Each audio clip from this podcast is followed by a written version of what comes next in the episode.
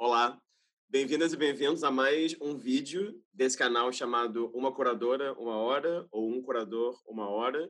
Então, se por acaso esse for o primeiro vídeo que você esteja assistindo, só para explicar que se trata de uma série de conversas, entrevistas com curadoras e curadores de diferentes gerações, diferentes regiões do Brasil e diferentes práticas curatoriais também.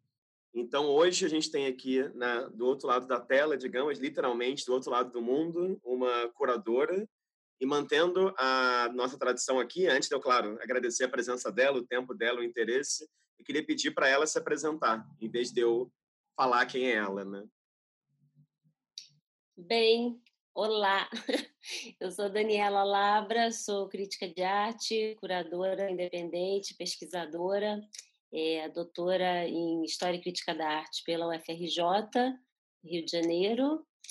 Enfim, atualmente, já nos últimos três anos, eu vivo é, em Berlim né, e trabalho na ponte Alemanha-Brasil já durante esse tempo. Né, desenvolvo projetos ligados a questões da performance, arte política, é, enfim, desconstruções de narrativas cristalizadas da história da arte, né? Acho que estamos aí todos num processo de um pensamento anticolonial, né? Isso me acompanha e, enfim, assim vamos desenvolvendo todas essas práticas dentro desse grande desse grande frame, né, por assim dizer.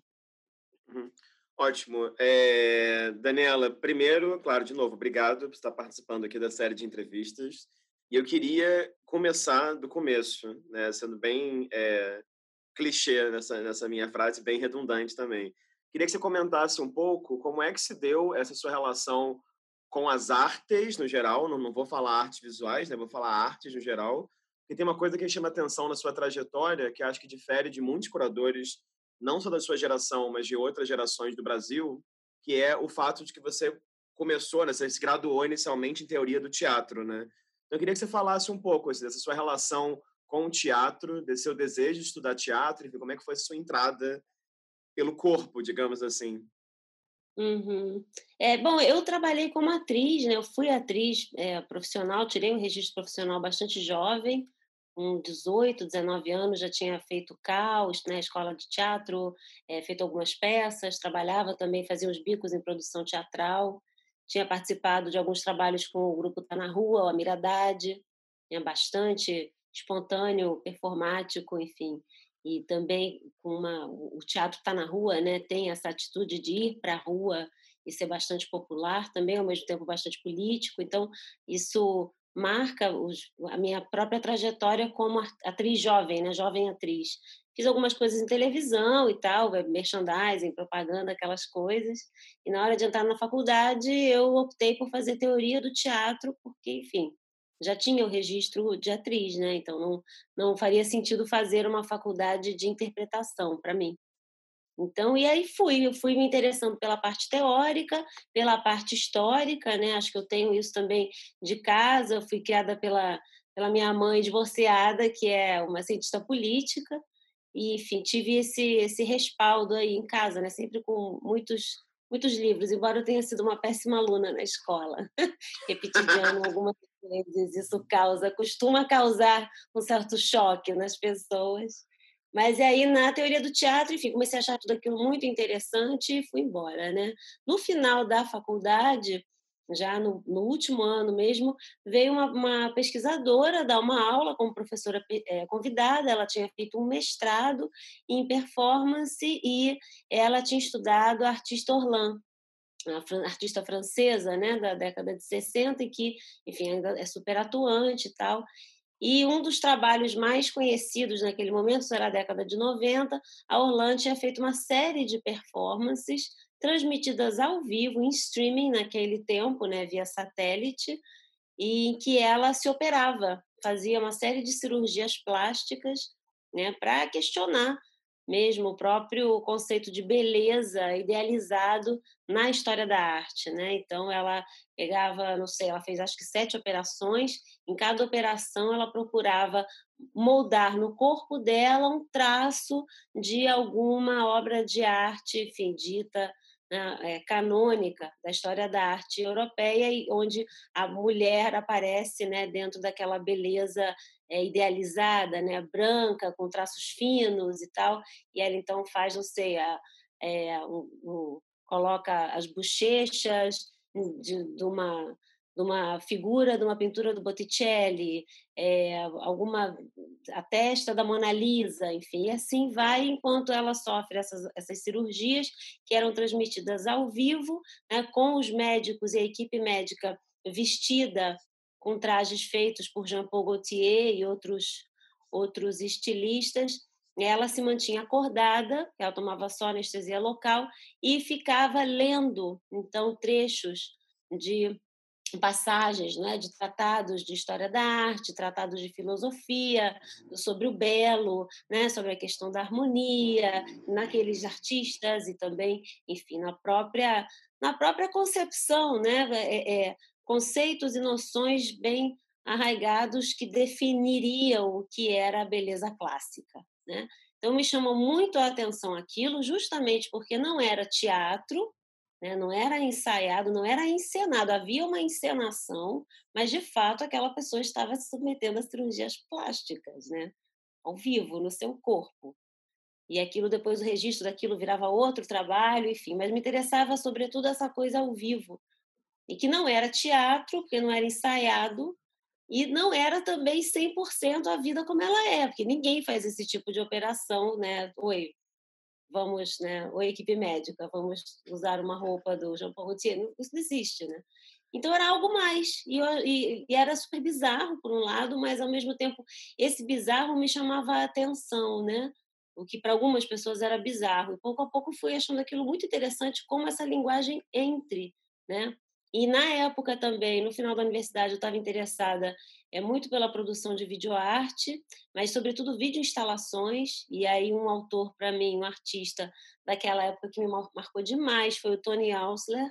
O Tony Ausler ele cria, né? Ele vem também de uma de uma tradição é, de cinema, de roteirização, de, de, de script de novela, né? Então ele vai juntar psicanálise ah, com textos, diálogos, né, roteirizados e, e, escultura e projeção de personagens nas esculturas. Então ele cria uma espécie de teatro, né, escultórico, instalativo, em que os personagens são umas coisas, umas formas amorfas, né, assim deformadas, mas com uma boca e que falam um texto sobre esquizofrenia e sei lá e tesão, sabe, umas coisas. É um artista muito interessante, nova-iorquino. Então, aquilo era o que estava me moldando naquele momento, né? Então, eu comecei a me afastar mesmo do lugar do teatro. Como atriz, já não me interessava mais trabalhar. Fui né, me desenvolvendo como, como pesquisadora e também, nessa época, no final da faculdade, eu trabalhava com o Daniel Senise. Eu fui um ano é, secretária dele no ateliê, com 20 e poucos anos, e foi muito importante para mim, né? Então, juntou, esse universo das artes visuais se juntou, e, sobretudo, a entrada foi exatamente pela performance e pela videoarte. Entendi.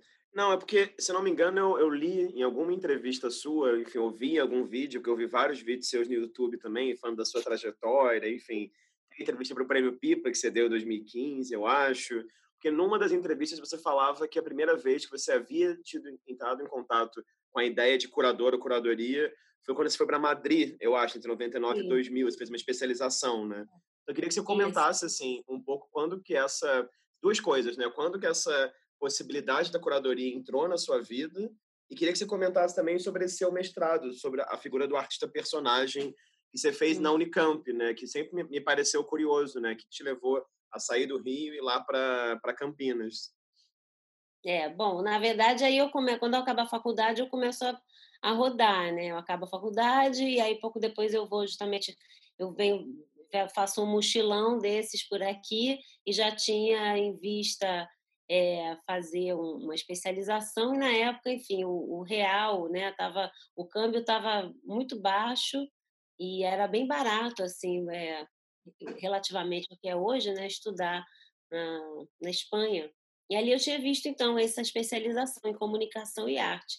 Aí fiz um mochilão, acabei com um resto aí de dinheiro que sobrou, consegui um lugar para morar e fiquei um ano. Então, consegui uma bolsa nessa, nessa nesse master, né, um curso de uma especialização em comunicação e arte, e justamente aí eu conheci o ofício do curador que eu até então desconhecia, porque justamente eu tava, já estava cansada, assim, não, não me interessava mais, né, trabalhar como atriz. E eu tinha feito muito trabalho em produção, produção de evento de moda, enfim, produção geral, produção cultural. Era aquele grande bico, né, para ganhar o dinheiro. E eu também não queria mais trabalhar como produtora, porque me parecia uma coisa bastante vazia. Eu queria continuar estudando, queria trabalhar com artes, mas eu não queria mais estar no lugar do artista, né? Da atriz, está ali no palco, na frente. Então, é, ao fazer essa especialização, que era uma especialização que hoje em dia está muito melhor. Na época, acho que a gente era a segunda turma, era um curso bem mais ou menos assim.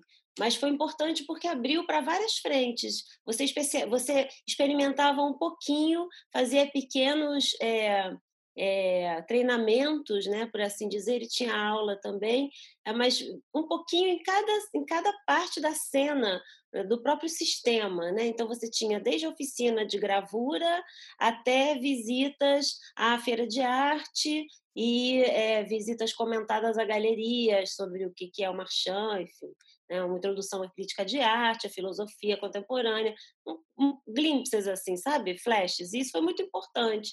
E aí, numa dessas, uma pessoa, uma colega do curso falou: ah, pelo que você fala, você devia trabalhar com, como curadora. Falei, Nossa, curador? O que é um curador? Eu lembro perfeitamente desse momento, no metrô. O que é um curador? Ela, ué, um curador, um curador é o cara que pensa, que pesquisa, pensa toda a pesquisa e que monta a exposição, pensa um projeto de pesquisa para, né, que depois vira uma exposição. Aí, nossa, é, realmente me encantei, achei que era aquilo mesmo. É, aí fiquei, fiquei fora do Brasil quase um ano e meio. E ao terminar o curso, então eu voltei para o Brasil, um pouco a contragosto, porque eu queria estudar mais, mas enfim, estava ilegal, sem dinheiro, não tinha possibilidade, não tinha documentos.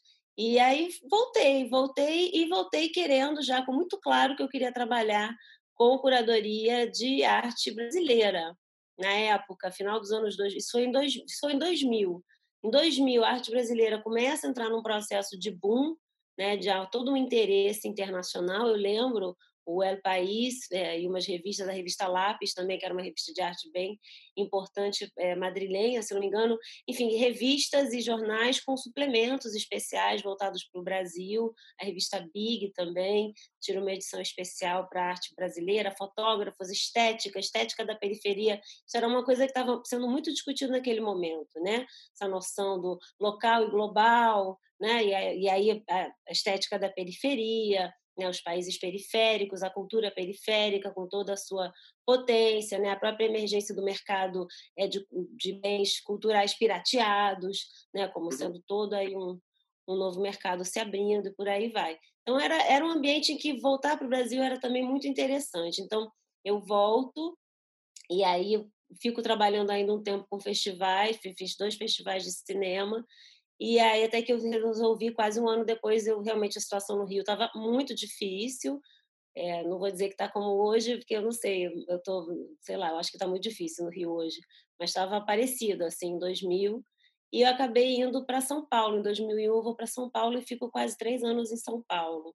Aí, em São Paulo, eu começo a trabalhar com galerias de artes, faço outras é, feiras, projetos e tal. Então, eu falo tudo isso assim, porque para mim é super importante ter essa base, sabe? Essa base de mercado, essa experiência, experiência com venda. Eu sou péssima vendedora de obra de arte, eu vendo o conceito, pá, linda. Agora eu, faço exposições, vender a mercadoria é muito difícil, assim, é uma coisa que eu acredito muito pouco, é porque também me interessa trabalhar em outro lugar. Mas eu fiz isso e fiz feiras e fiz projetos de feira e aprendi a lidar com seguro, transporte de obra, fazer ficha digital, enfim, um monte de coisa. Né? E recibo, e certificado, receber museólogo e tal. Então, são várias coisas que eu fui aprendendo no, no trabalho com galeria, né? além de ler muitos textos de arte, e ao mesmo tempo eu fazia é, o grupo de jovens críticos, né? um trabalho com o Lorenzo Mami no Centro Maria Antônia. Aí, estando em São Paulo, eu resolvi fazer então o mestrado E a ideia era fazer com o Renato Cohen, que escreveu um livro super importante de performance, que é a performance como linguagem, né? E, e também Work in Progress na cena contemporânea, se não me engano, é o outro livro dele, mas é, esse primeiro livro, a performance como linguagem, era assim, era o livro que discutia performance nas artes, não só nas artes visuais, né?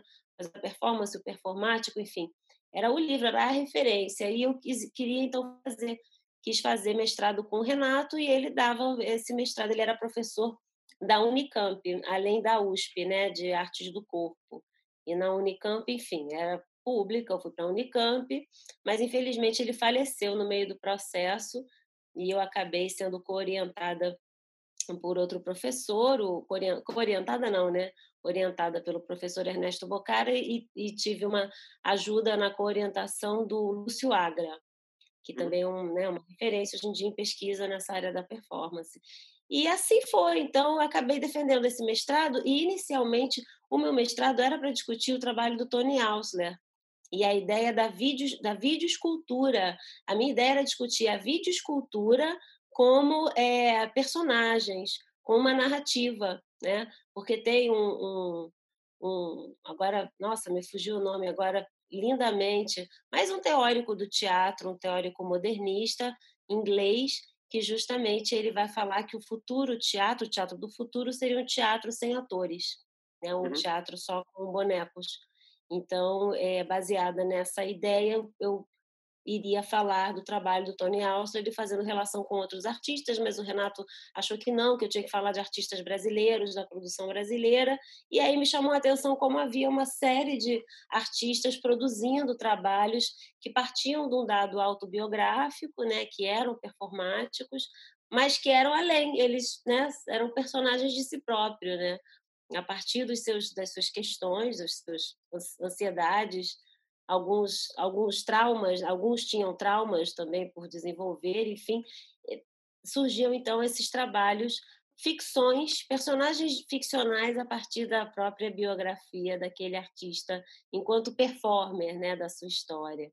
Então me uhum. interessei e fui falar sobre isso e gerou então a minha primeira exposição institucional no Centro Cultural Maria Antônia e depois nós fomos para Ribeirão Preto também é, agora eu não me lembro mais a instituição, mas enfim, deve ser o Museu de Arte de Ribeirão Preto, não, não lembro. Uhum. Acho que vamos para lá também. Não, mas bacana, e bacana você ter feito parte desse grupo dos jovens críticos, né, com Lorenzo, Mami, porque é. outras pessoas que, que, enfim, que eu entrevistei, que pretendem entrevistar, passaram por lá também, né? Fernanda Pita passou por lá, hum. se não me engano, Cauê Alves passou por lá também, Sim, Thaisa tá. Palhares, a revista Número, né, também foi muito importante. É. E essa exposição que você fez também me chamou a atenção, enfim, claro, nomes que são recorrentes em parcerias contigo, né, e que seguiram com a produção, como, por exemplo, Lia Chaya, Fábio Tremonte, a Brisda Baltar. Então, é interessante ver também como tem, claro, esse círculo de relações, né, essas redes também que, que se criam.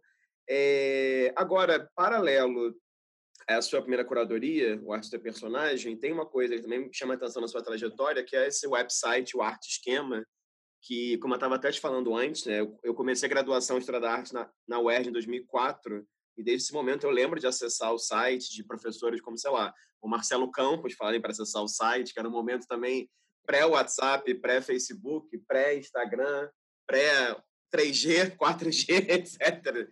E era um site que eu estava olhando agora, é, agora não, nesses dias antes de entrevistar, e ele foi inaugurado com uma postagem no dia 13 de junho de 2004. E aí, nessa primeira postagem, eu acho muito interessante o final do seu texto. Você escreve assim: você fala da sua ideia do site, você fala, ah, esse site, nananã, é universo estranho, é sobre né, esse universo estranho, diz que se denomina arte contemporânea. Quem quiser contribuir, que apite. E aí tem uma exclamação assim no que apite. E aí, dias depois, você vai falar da exposição do Maria Antônia, que foi adiada por causa da greve, eu acho, dos funcionários, né? E aí, quando eu zapiei as páginas, e na diagramação atual são 67 páginas, 69 páginas, é muita coisa, é super interessante aquele trabalho de stalker, né? É super interessante pesquisador, porque... Pesquisador, tá certo. que bom. É super interessante porque você compartilhava editais, mas não só editais do Brasil, mas editais do mundo inteiro, residência no Japão, residência na Finlândia, residência na Rússia, prêmios, é, e você compartilhava também algumas obras de arte que você estava interessada, algum, algumas é, exposições também que estava fazendo, e também tinha um lugar é, de textos seus sobre, sobre assuntos do momento, digamos assim. Então, claro, isso me faz lembrar um pouco, com todas as diferenças entre vocês duas, um pouco o site que a Daniela Nami tinha, o Pitadinhas, né, que também tinha uma coisa de comentar temas do momento. Então, por exemplo, em 2006 tem uma greve na Eloitsica, se não me engano, se fecha o Centro Municipal de Artes Eloitsica aqui no Rio de Janeiro, e aí se faz um texto chamado Museus Fechados, uma, uma interrogação, né? É normal, e uma exclamação. Teve também uma série de textos, não só que você escreveu, acho que na verdade você nem chegou a escrever, não lembro, mas você compartilhou uma série de textos sobre a Bienal que o Ivo Mesquita curou com a Ana Paula Cohen, né, que depois foi chamada de Bienal do Vazio. Enfim, eu estou falando isso tudo porque só para pedir para você comentar um pouco. Primeiro, o nome, Arte Esquema, que eu acho ótimo, e acho ótimo não ter dois És, né? É arte esquema, tudo é uma coisa só. E segundo, qual foi a importância desse website e desse e, e da escrita também, de certa maneira, na sua trajetória, né? Porque mais uma vez, não é toda curadora, tanto, enfim, da sua geração como gerações gerações anteriores quanto posteriores, que se coloca nesse lugar da escrita, dessa sistematização ou mesmo nesse lugar da divulgação de oportunidades para os outros, entendeu? Quero dizer assim que isso me parece algo muito generoso também de você fazer usar aquilo, saber que as pessoas visitavam e compartilhar essas chamadas públicas, né? Então, enfim, se puder falar sobre o arte esquema.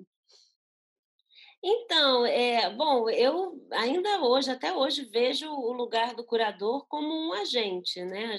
Agente, agente, agente, né? Nós somos agentes, né? Como outros agentes também, mas esse trabalho de agenciamento que não é só botar o artista na instituição e apresentar para o galerista e aí o artista bomba e começa a vender, né?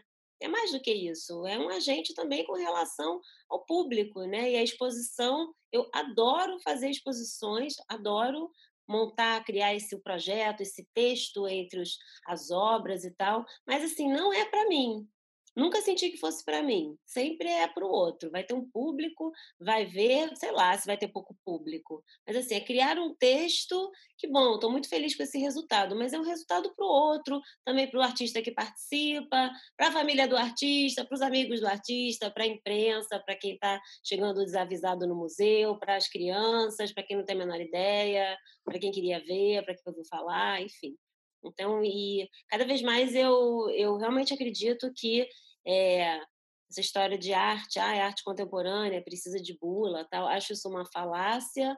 É, me parece que a arte é livre, e, no entanto, o sistema é elitista, né? O que torna a arte elitizada é o sistema que a envolve, né? Que dissemina, distribui, e aí é um problema de outra ordem, né? Muito complexa, né? Política, social, enfim, estrutural.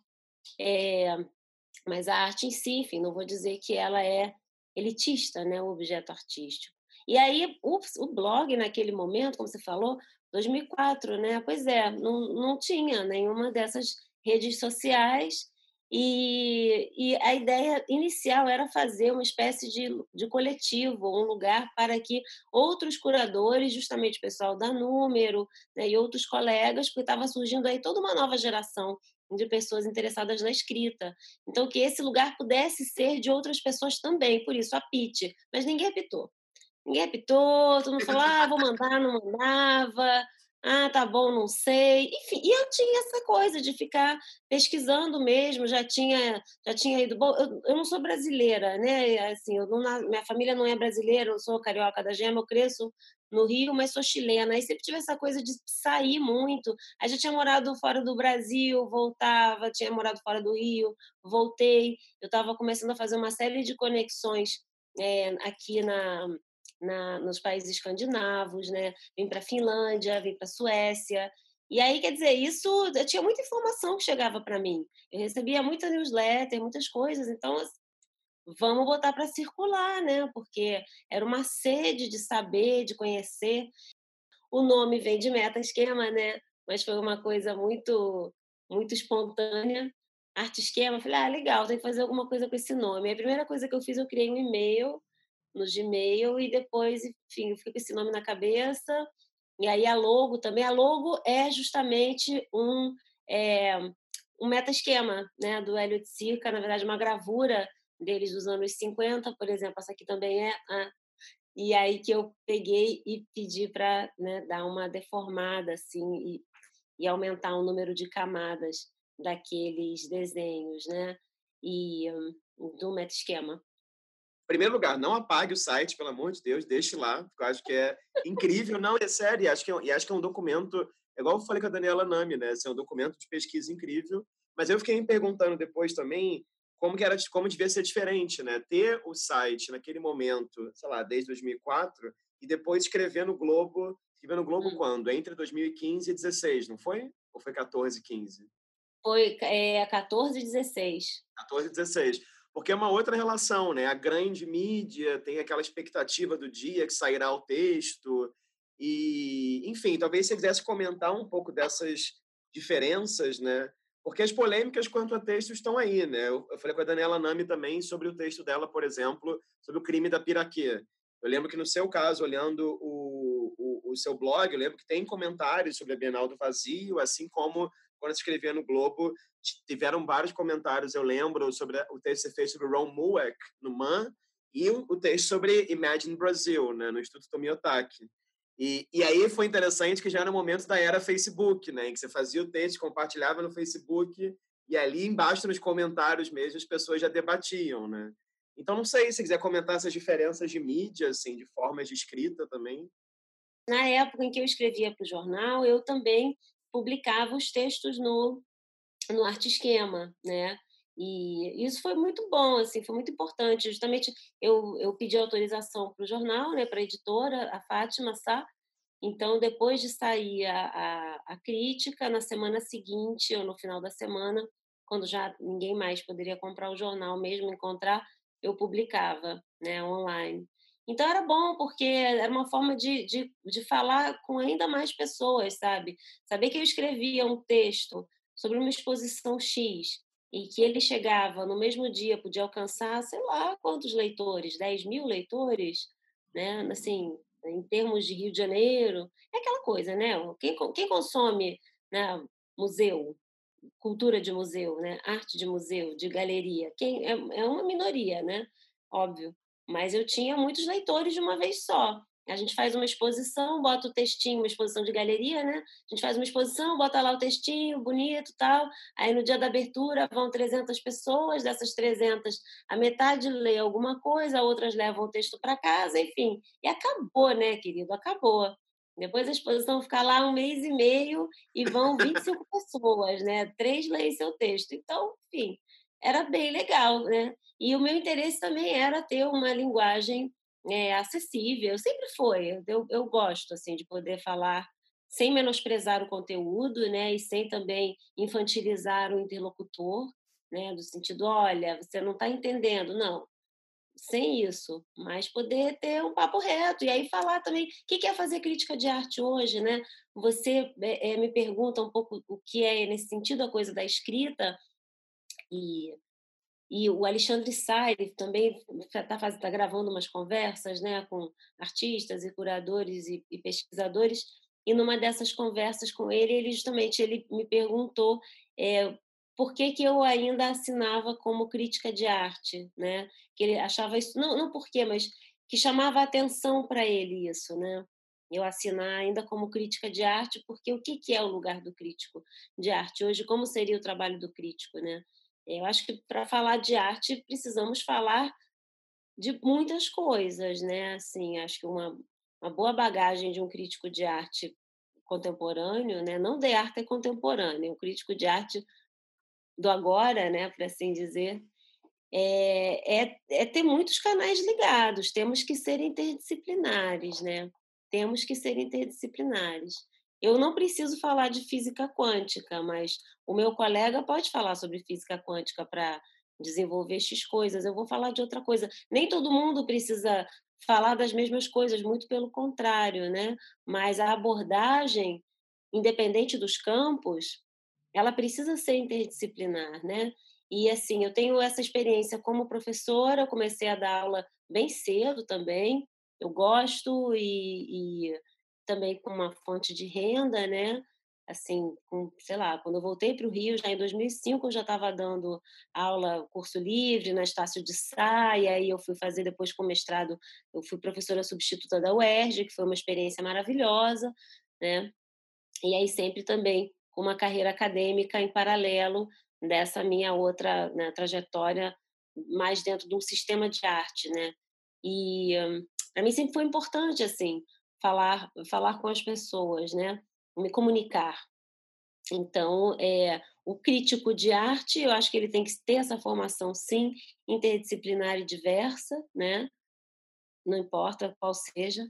E quer dizer, importa qual seja, né? Porque a, o, essa interdisciplinariedade na abordagem é que construirá, né? o texto desse crítico. E no caso, então, eu também tenho esse trabalho como professora e, sobretudo, o que eu adoro como curadora, no sentido de montar as exposições, né? pensar num projeto expositivo, né? na, na ideia inicial daquele projeto, na montagem, na seleção dos trabalhos, na escolha, na montagem, né? na construção de um texto no espaço da instituição, do museu, da galeria, enfim. Então, para mim, também falar de arte num texto crítico, e aí tem a diferença de falar da arte do objeto, né, ou da trajetória do artista, ou então da exposição. E também uhum. pela minha formação na universidade, né, na, na, teoria do teatro, nós tínhamos aulas de direção teatral e também é, outras aulas em que a gente era ensinado né, a observar os diversos elementos de uma peça teatral. Então, a iluminação, o cenário, né, além da interpretação do ator, a, a sonoplastia, né, enfim, o ambiente, o figurino. Então, esse olhar também desse conjunto, né, que, que onde que eu fui ensinada pelo teatro, isso eu trago também na minha análise é, expositiva, quando eu falo de uma exposição, né? E, e, eu acredito a exposição também como um espaço performativo, né? No uhum. sentido em que é um lugar que você vai ver uma narrativa, né? Ver algo ser contado, muito embora não precisa ser uma narrativa linear, começo, meio e fim, né? Mas são narrativas e aí também o indivíduo ele circula por esse espaço e ele vai ter suas experiências e criar também a sua, o seu próprio, né, o seu próprio mapa ali dentro, né? Enfim, então acho que as coisas elas estão estão muito ligadas, sabe? Eu não consigo desassociar também a minha prática curatorial da prática crítica. E eu sei que algumas vezes é, hoje em dia eu acho que já deve estar mais fluido isso, né? Mas muitas vezes havia uma crítica no sentido de que, ai, é curador que escreve no jornal, né? Que promíscuo. Bom, o nosso meio é, precário latino-americano é promíscuo mesmo. Você tem que jogar nas onze, sabe? Saber né, chupar cana, assoviar e pular no pé só. Bonito ainda por cima, perfeito, tá? Ganhando mal. Não Agora, já que, você, já que você falou sobre essa promiscuidade, deixa eu te fazer uma pergunta, que é uma coisa, falando sobre a sua atuação no Globo ainda, que me chama muita atenção na sua escrita, e eu acho muito bacana isso, porque, assim, em dado momento, claro, é, não só no Globo, mas em outras em outros meios de comunicação, vou usar esse termo ruim, mas em outras revistas e jornais do uhum. Brasil, as pessoas que escrevem ou escreviam crítica também são ou eram da curadoria. E muitas uhum. vezes os textos eram 100% elogiosos, né? Então, vou te dar um exemplo. Se eu moro no Rio, tem quatro exposições ao mesmo tempo, vou escolher aquela que eu gostei e vou falar bem, porque é meu amigo, gosta daquela exposição, enfim. E sempre me chamou muita atenção nos seus textos do Globo, eu ficava até ansioso para ler, porque você não fazia isso, né? Você não, fazia. Era uma das poucas pessoas que falavam, olha, eu fui ver o Romue, que talvez seja até interessante de existir essa exposição, mas esse museu não tem dinheiro. Que porra é essa? O que está acontecendo aqui, né?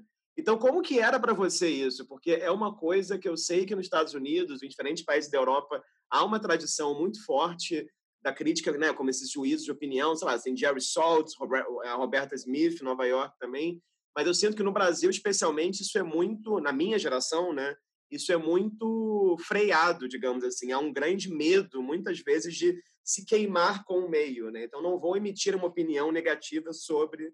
Então, como que era para você isso, assim? Ah, era ótimo, eu achava absolutamente honesto. Era honesto comigo mesma. Assim, tinha exposições ótimas, mas eu vou dizer, teve uma exposição, por exemplo, é, de um artista que eu então, que eu gosto do trabalho, a curadora foi do, do Jovens Críticos comigo, né? Só que a exposição estava muito legal, era muito linda a exposição. Então, assim, não é porque era o meu colega, sabe? Era o Rodrigo Braga. Uma exposição que ele fez com os troncos de palmeiras que iam ser jogados fora, ele arrastou para dentro do, da Casa França Brasil. E aquilo falava sobre tantas coisas, e me surpreendeu também a, a, a Thaís Riviti, que fez a curadoria, enfim, uma pessoa com quem eu tive muitas trocas, muito tempo. Então, havia ali também é, um entendimento de que o trabalho era bom, de que o projeto era bom e que era importante apresentar esse projeto, né? Então, assim, deu um gosto escrever, não porque, ah, ele é tão legal, né? E, assim, é, era uma exposição que valia a pena escrever. Um crítico de um jornal, né, que é o jornal, ainda é, não sei, enfim, principal da, do, da cidade, do estado, enfim, um dos maiores do país, você tem que falar da exposição do Rodrigo Braga na, na Casa França Brasil. E eu escrevi sobre isso. Mas na maioria das vezes, sim, você tem razão. Que bom que você percebeu isso, porque eu fazia questão, é, era muito honesta, inclusive acho que até escrevi uma crítica, não foi? Não sei se eu escrevi no Facebook ou foi uma crítica da sua exposição, é, como era o nome? Não, escreveu no Facebook, escreveu no Facebook. É, ai, que horror, que, que, hum, que, que horror, desculpe. Mas olha, eu tenho vários momentos assim com várias pessoas que a gente tem uma discussão primeira e depois nos aproximamos e é ótimo e, e é isso e é bom na verdade né? Porque enfim a gente comete excessos e enfim é, é uma bobagem também eu acho que eu tô, tô, mais tô ficando mais velha né? A besteira assim a gente é mais novo a gente já vai taxando tudo pá. Eu sempre fui bastante petulante enfim, mas acho que também, né? Somos petulantes para a gente poder conseguir as coisas. Tem que ter um pouco de petulância, né? Tem, tem petulância, negociação, diplomacia. Apesar de tudo, apesar de tudo, eu agradeço que eu não tenho fama de barraqueira, né? Apesar de, de, de causadora, eu tenho fama de causadora, eu sei, mas de barraqueira não, né? Então são coisas diferentes, né?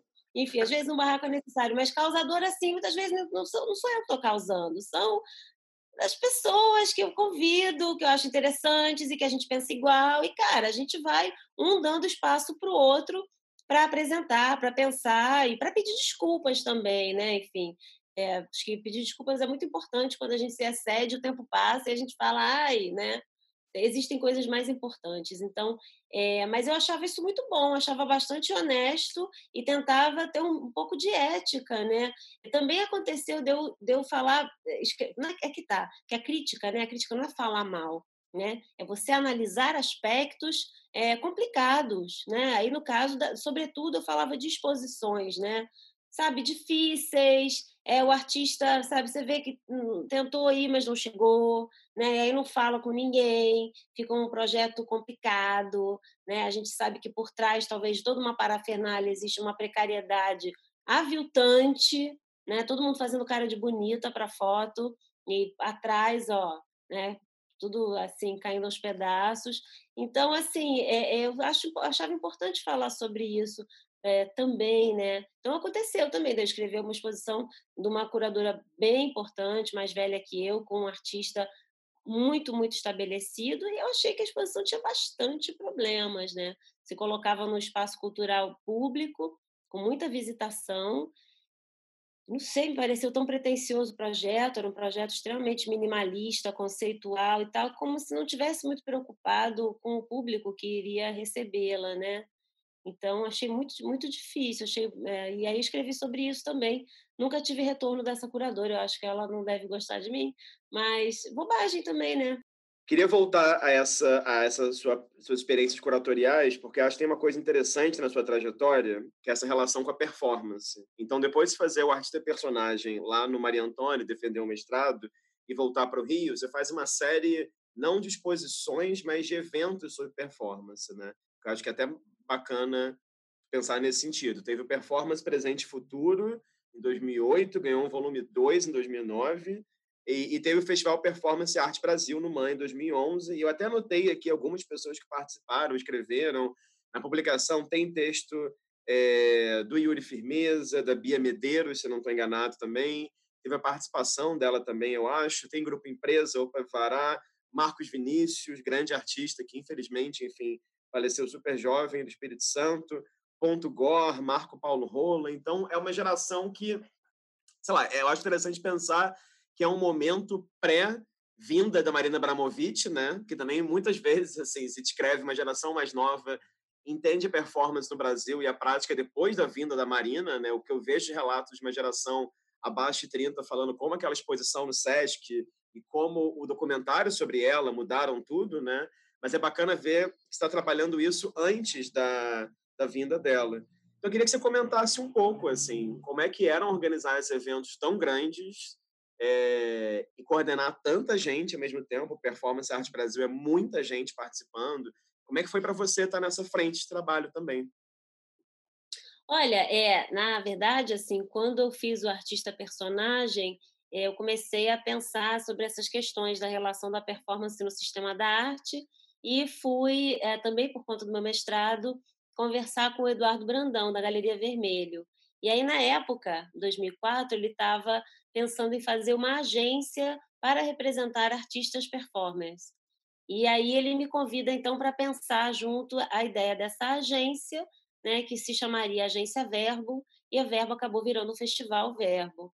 Então, assim, a minha meu estágio, né, inicial foram três anos como co-curadora da Verbo. Eu idealizei o Festival Verbo junto com o Eduardo Brandão e o Marcos Galon, né, que hoje, enfim, desde então ele eu saio dessa dessa desse projeto em 2007, é o último ano que eu participo, eu faço né, 2005, 2006, 2007. E aí, já em 2008, eu faço performance presente futuro no Oi Futuro, e, na verdade, esse evento são três anos. Né? Hum. Primeiro, justamente, eu convido a Orlan para dar uma palestra, palestra de abertura. Foi, aí pra, isso foi para mim, foi para o público, mas foi para mim. que bom, né? Ter um dinheiro e realizar e trazer aquela pessoa. Eu achava tão interessante, enfim, ela é muito interessante. Então, é, é, abrimos com a Orlan. O segundo evento teve o Vitor Conte, já que é enfim, uma né, estrela aí da arte conceitual e da performance, e já no, no, na última fase da sua vida ele estava dedicado a projetos de arquitetura, estava muito, muito decepcionado com o sistema da arte, com a mercantilização do sistema da arte. Então, que se era para ele ganhar dinheiro, ele ia pensar em estruturas arquitetônicas gigantes e umas coisas bem estranhas, assim, é, projetos base, base em desenhos digitais, mas que, por sua vez, buscavam formas orgânicas e que tinham a ver com a coisa da performatividade, né, do espaço em si.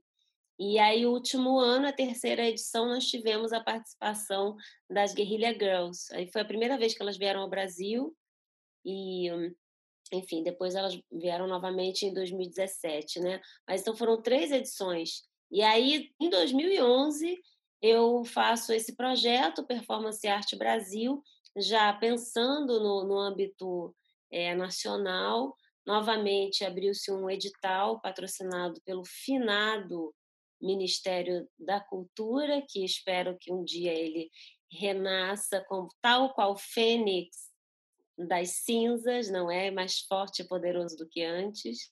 Mas aí tínhamos o Mink bombando, né? E lançaram, portanto, um edital, que era um edital para festivais de fotografia, de não sei o quê, não sei o quê, e performance. E aí eram várias categorias e havia a categoria com o maior prêmio, eram seriam cinco projetos, né, um dedicado à performance, uma fotografia e outras categorias eu não lembro, e que seriam contemplados, seria um contemplado por região, né?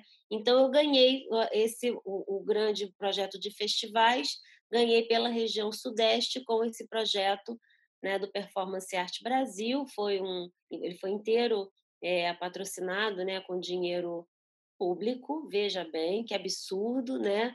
Nós pagamos aí FII, cachê, produção, viagem, enfim, conseguimos realizar um projeto que juntou quase 60 pessoas ligadas a né, diversos setores das artes, mas com preocupações relativas à performance, e além disso, né, todo o, to, toda a equipe técnica que existe né, e que é ativada para dar um suporte a um evento desse tamanho. Né? Enfim, então, não foi não foi um presentinho, não foi não foi uma mamata, foi um investimento, né, na formação de muitas pessoas.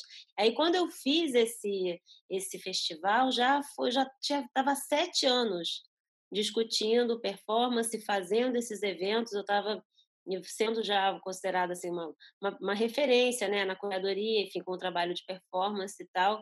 E eis que deu para mim.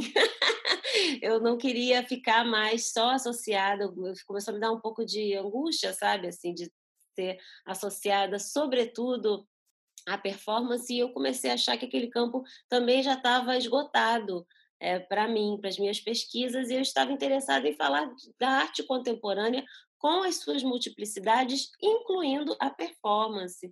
Né? Uhum. Você fala da Marina Abramovic, ela foi uma referência para mim, com certeza, né?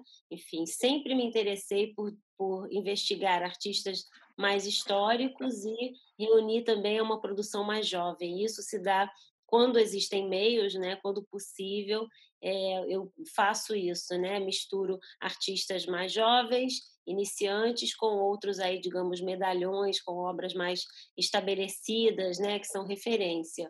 Então, é, já super conheci o trabalho dela, de toda a produção de, de body art, né? enfim, dos Estados Unidos, aí no Japão também tem coisas, e ah, na Europa, em diversos países.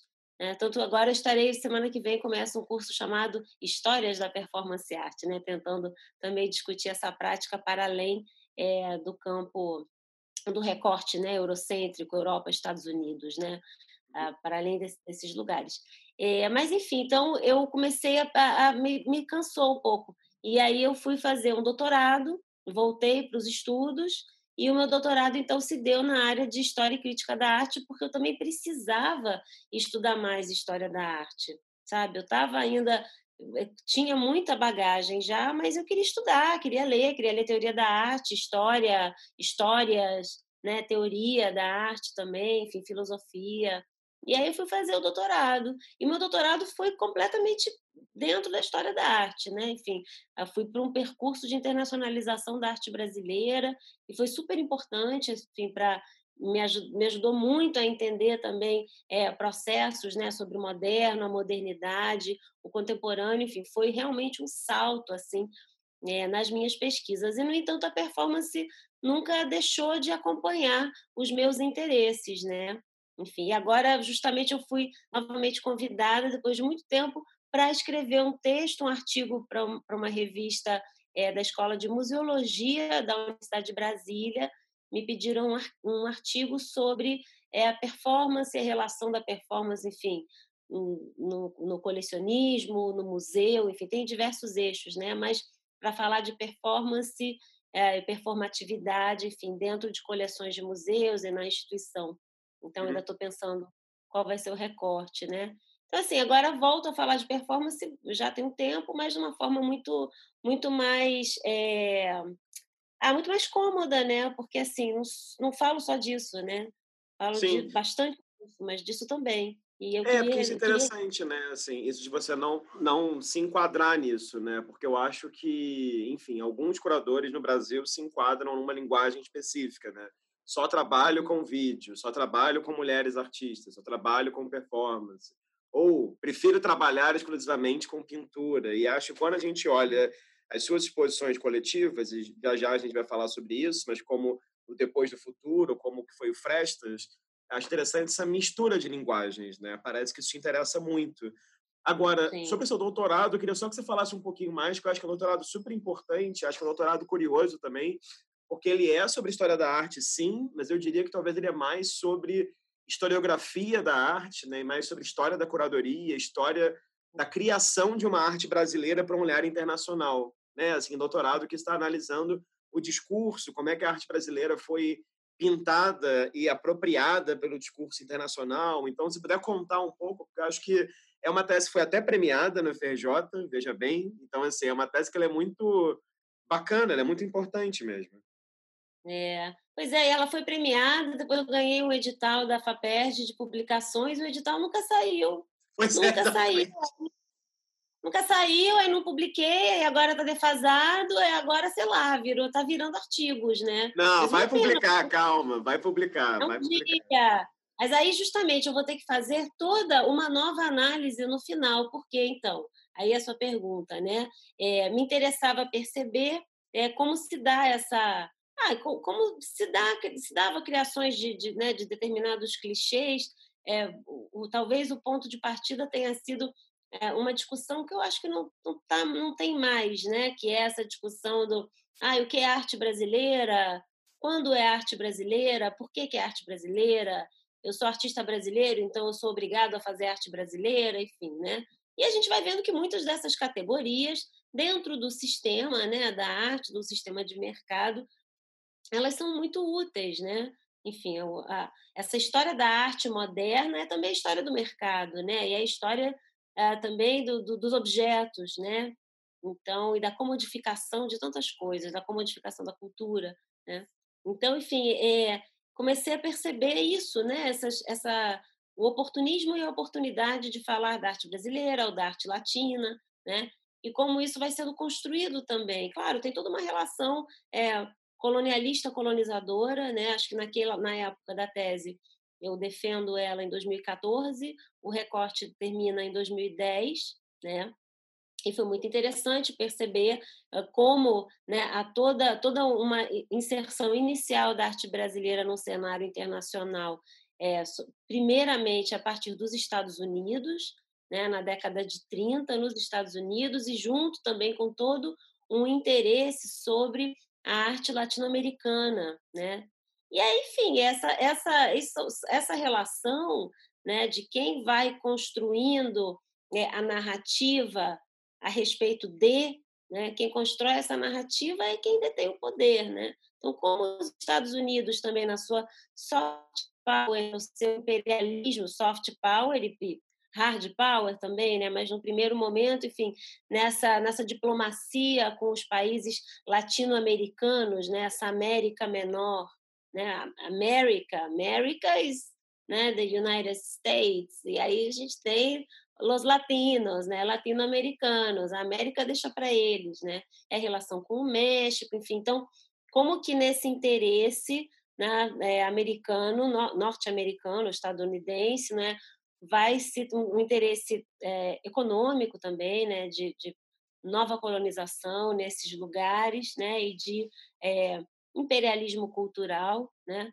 como isso vai trazendo também um interesse acerca uh, dessa produção artística, né? uma produção latino-americana e no bonde do latino-americano a arte brasileira.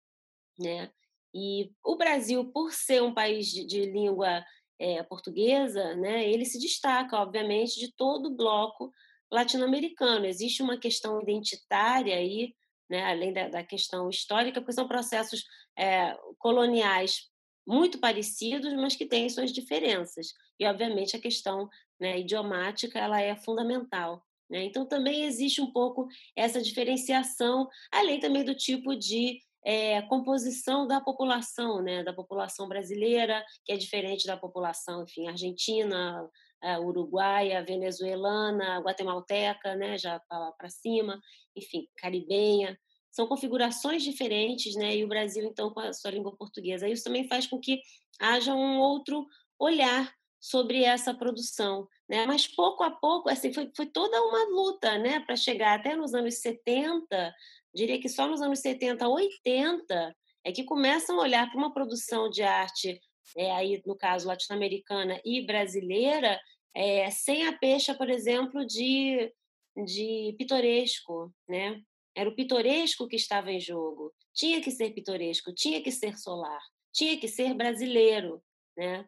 Ou latino-americano, mas o brasileiro ele traz um outro dado, que é diferente, né, do latino-americano com suas referências muitas vezes mais voltadas para enfim, uma cosmogonia indígena, né, relações com outro tipo de natureza também, né? Bom, o Brasil é o Brasil, né? com toda a sua miscigenação, que é tão rica e também, enfim, vem de um arcabouço tão problemático, né? É, bom, e, e aí é, é, a gente percebe isso. A tese, então, vai, uma, vai numa análise até 2010.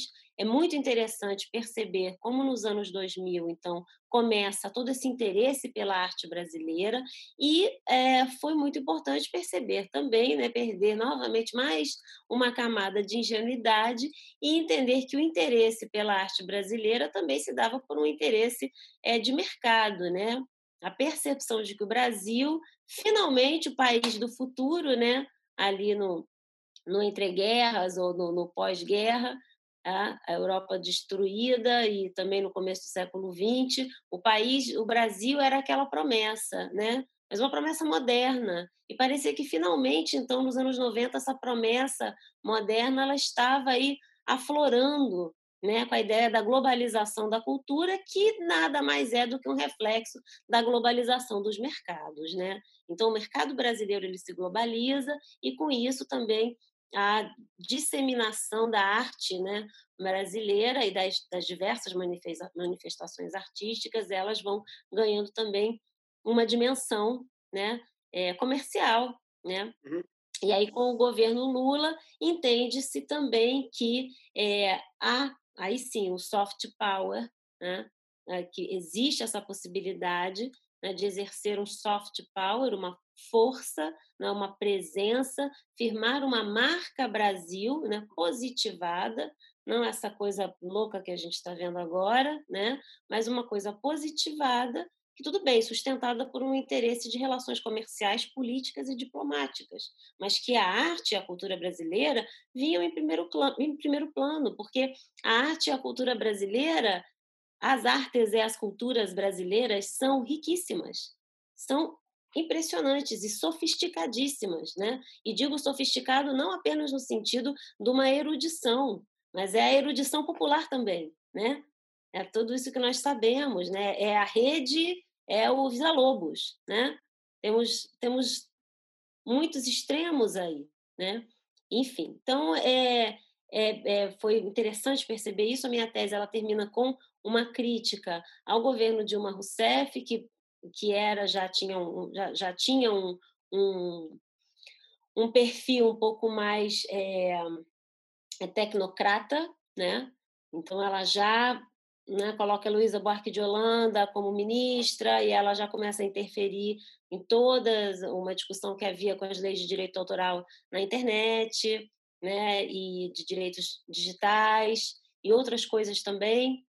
Enfim, pareceu um escândalo, um absurdo, mas já com a Dilma começa a ter né, um corte de verbas na universidade, na pesquisa, e na área da cultura, né? Mas ainda assim diversas ações elas se mantiveram. Mal sabíamos que chegaríamos nesse lugar, não é, em que o Ministério da Cultura acabou e que a cultura não significa absolutamente nada além de um peido na piadinha de uma atriz, não é? Outrora namoradinha do Brasil.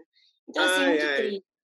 Eu é. preciso atualizar minha tese quando ela for publicada justamente eu vou precisar é, e agora eu vou escrever um artigo que me foi pedido pelo, pelo próprio Renato Rezende, ele vai estar lançando uma coletânea de artigos é, de 2000 para cá, e ele, ele me pediu justamente para escrever um artigo a partir da última parte da tese, que é exatamente os anos 2000 e o boom da arte brasileira no mercado internacional.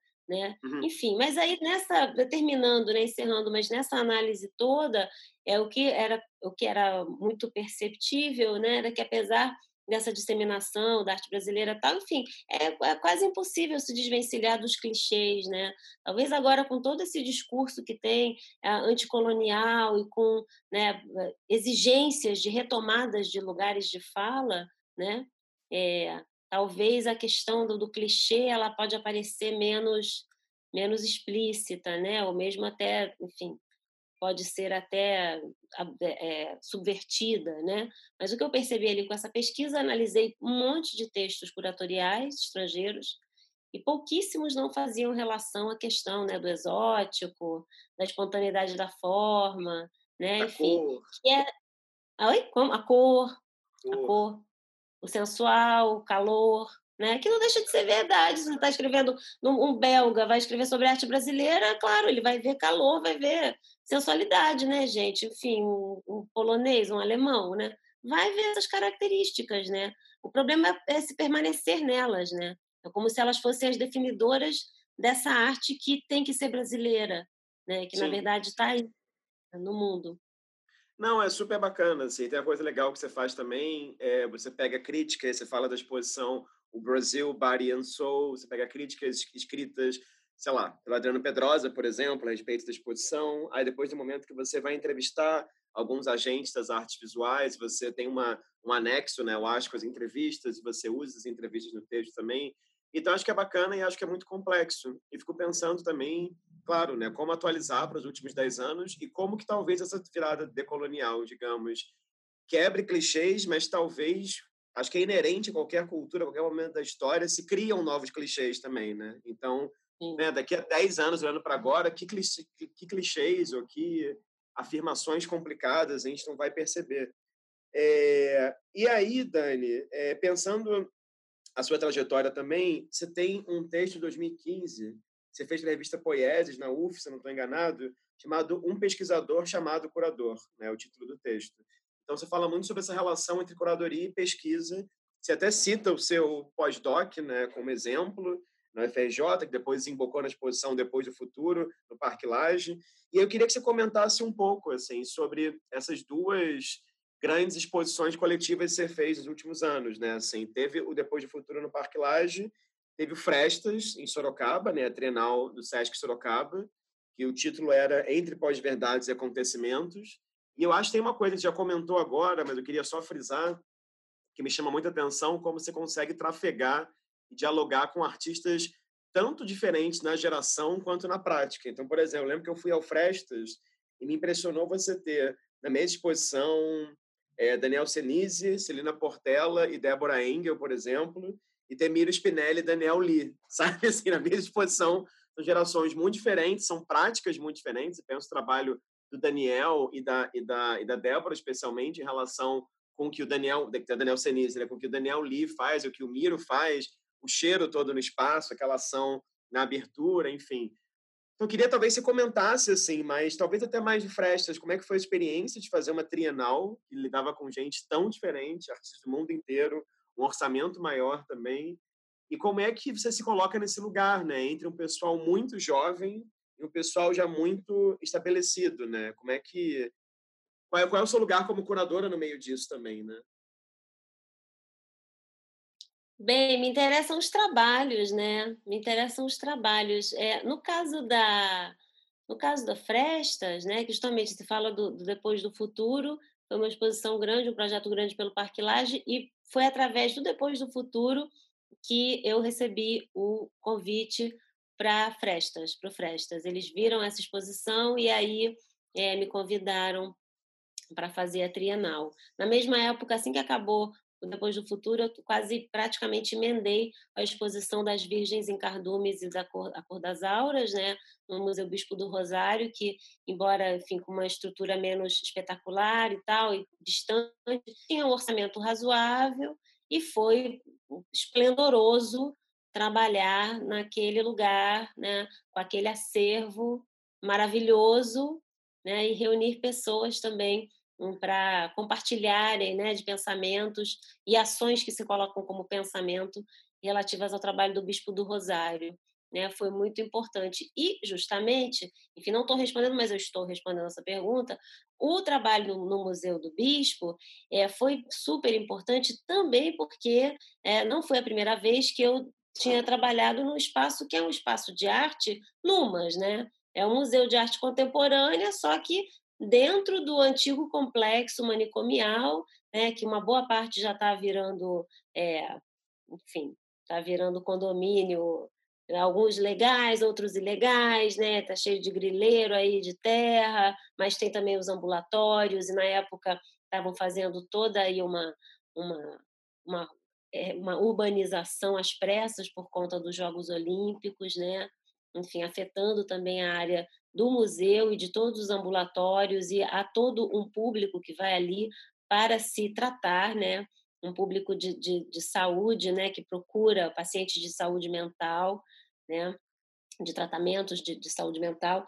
Então, assim, é, ter feito esse projeto no Bispo, é, ele também estava dentro, emendei o Depois do Futuro com o Bispo, enorme, né, duas coisas muito grandes, é, no Bispo também tinha uma série de, de, residências e ações sendo pensadas. O dia da abertura a gente abriu às seis da manhã com uma, com uma, uma, uma performance perdão, coletiva da Eleonora Fabião, chamava Azul, Azul, Azul, Azul. Ela saía seis vezes com um grupo de colaboradores, entre eles os colaboradores estava Miro Spinelli também, e aí eles faziam coreografias e ações né, pelo entorno do museu, e algumas dessas ações levando peças do acervo do bispo, entre elas o, o manto, o manto da, é, da anunciação do bispo, né, da apresentação.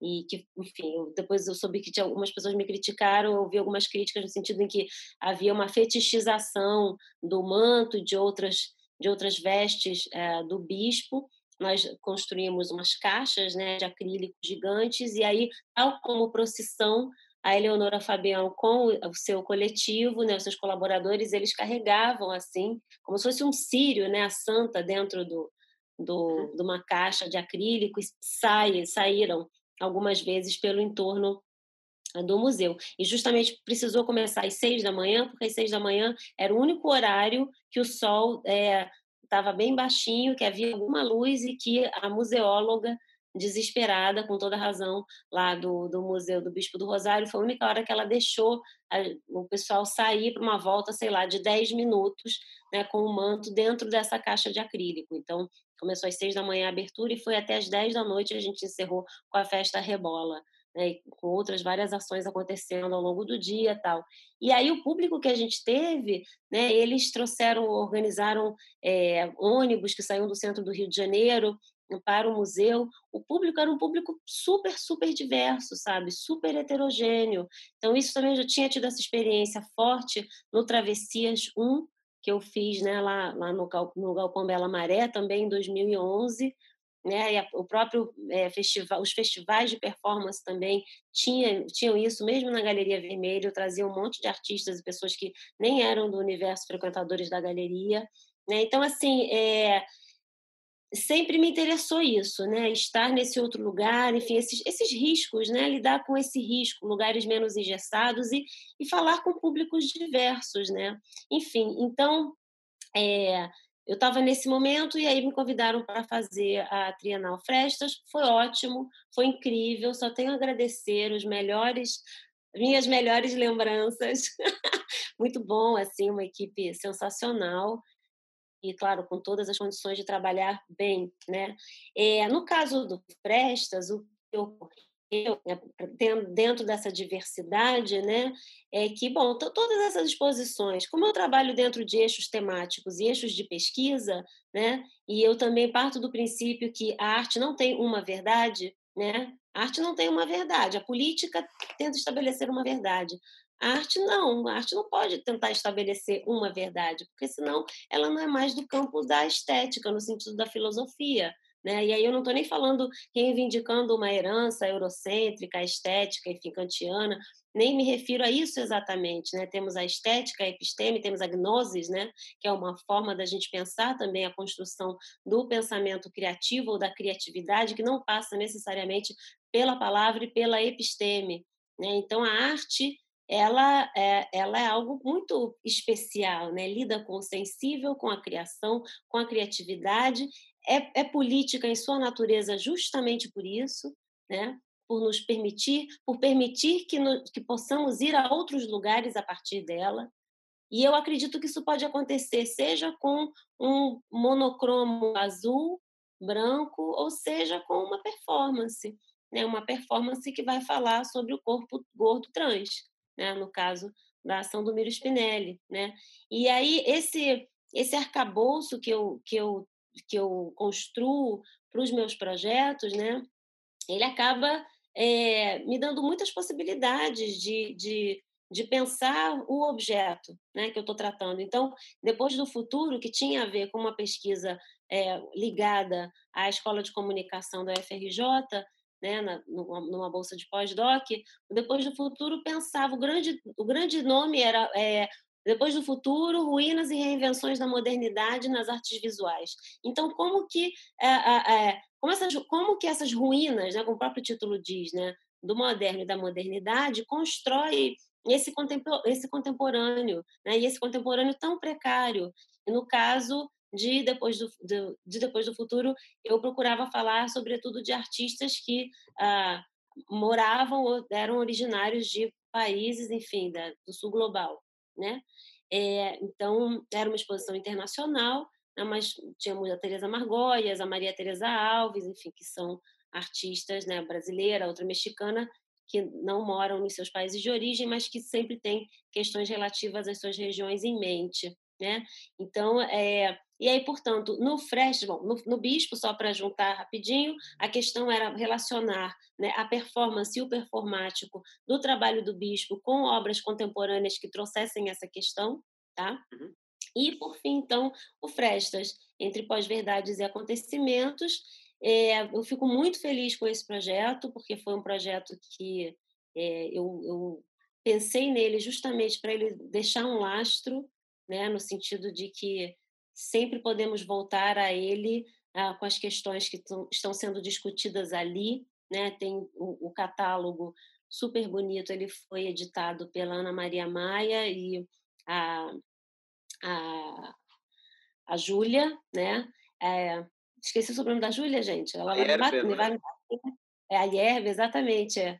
E porque eu estou trabalhando com, a, com, uma outra uma outra Júlia e tem um sobrenome parecido. Enfim, a Júlia Yerbe, a Ana Maria Maia e elas fizeram então a curadoria editorial do catálogo, que foi muito bom, no sentido em que tínhamos um diálogo, mas elas cuidavam dessa parte é, é, da publicação, então, de convidar né, as pessoas, os colaboradores todos. Então, tem uma série de entrevistas e outros textos específicos para o catálogo. Então, o catálogo em si também é um outro projeto. Né? E aí, qual era a temática central né, dessa, nessa exposição, alguns eixos nos norteavam. Né?